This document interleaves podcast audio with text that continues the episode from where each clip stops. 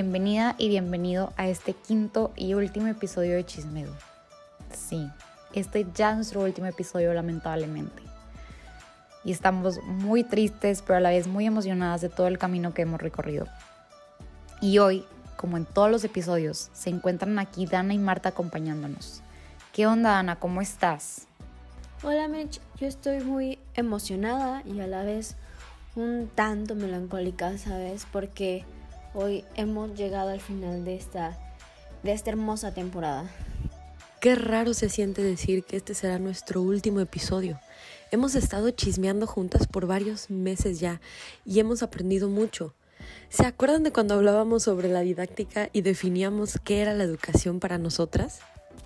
Sí, claro, Marta. Apenas comenzábamos a adentrarnos a este mundo de fundamentos pedagógicos aprendimos que la educación no solo se da en la escuela, sino que en todos lados. Y no termina esta cuando nos graduamos, porque la educación es la transmisión de la cultura. Y recuerdo que cuando escuché esta frase por primera vez en nuestra clase de fundamentos pedagógicos, para mí fue un shock cultural. Bueno, no shock cultural, pero un shock total, porque pues nunca lo había pensado así. Y es la pura verdad, o sea, la educación es todo lo que transmitimos, todo lo que tenemos dentro de nosotros, este, todos nuestros conocimientos, nuestra cultura, nuestra, eh, no sé, nuestros pensamientos políticos, económicos, todo lo social. Y la educación es transmitir esto que tenemos dentro de nosotros. Y como ya mencioné, pues no solo se da en la escuela, sino que esto se puede dar en todos los lugares, en cualquier lugar.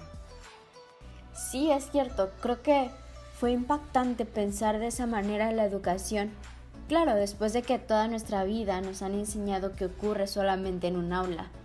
Pero bueno, creo que esto nos lleva a pensar también en diferentes pedagogías para poder encaminar las prácticas culturales, como lo mencionamos en los primeros episodios.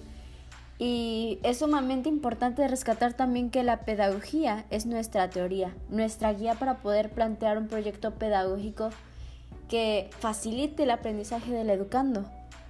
Y recordemos también que la didáctica es sumamente importante.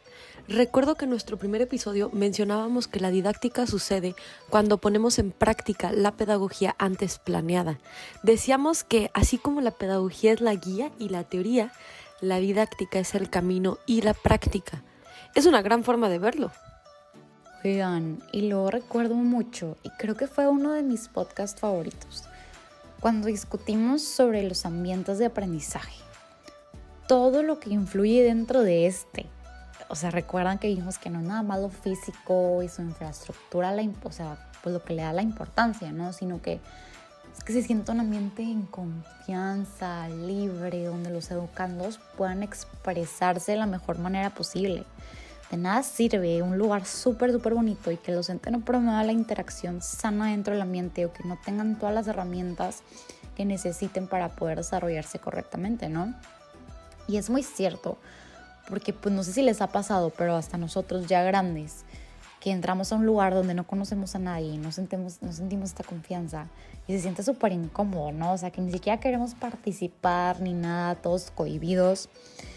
Y, y bueno, en ese episodio también recuerdo que mencionábamos cómo el desarrollo es súper importante integrarlo en el ambiente de aprendizaje, o sea, tomarlo en cuenta, ¿no? ¿Recuerdan? Claro, y cómo, y cómo olvidar cuando las niñas agarraron mis post-its para crear arte wow, no me, no me esperaba que eso nos llevaría a aprender sobre el desarrollo humano. Al menos en esa ocasión conocimos un poco sobre diferentes teorías, empezando con Piaget, que nos llevó a reflexionar que en esa etapa los niños no son completamente capaces de empatizar con el otro. Pero Vygotsky nos hablaba de la imitación por la interacción con el otro y vemos que la niña pequeña también se podía ver influenciada por la niña más capaz, la más grande en este caso. Y finalmente Goldberg nos ayuda a poder explicarles que lo que hicieron estaba mal, pero que las intenciones que tenían no eran negativas. Mm, no sé cómo decirlo, algo parecido a lo que dicen las mamás de no hagas cosas buenas que parezcan malas y no hagas cosas malas que parezcan buenas. No, no, no. Algo inolvidable definitivamente. Esa fue una muy buena anécdota, Dana. Y todo eso nos llevó a chismear sobre las diferentes estrategias de aprendizaje y cómo, como profesionales de la educación, debemos conocer distintas estrategias y saber cuándo y cómo aplicarlas. Hablábamos sobre el conductismo y cómo busca que el aprendizaje suceda a través de la repetición de una conducta. Hablábamos sobre el cognoscitivismo, que todavía batallo para decirlo, que busca ampliar y transformar conocimientos previos, pero que solo aplica en ciertos casos, pues se necesita que todos comprendamos lo mismo. Recuerdo también que mencionábamos el constructivismo, que habla sobre la reinterpretación del conocimiento basado en experiencias y conocimientos pasados.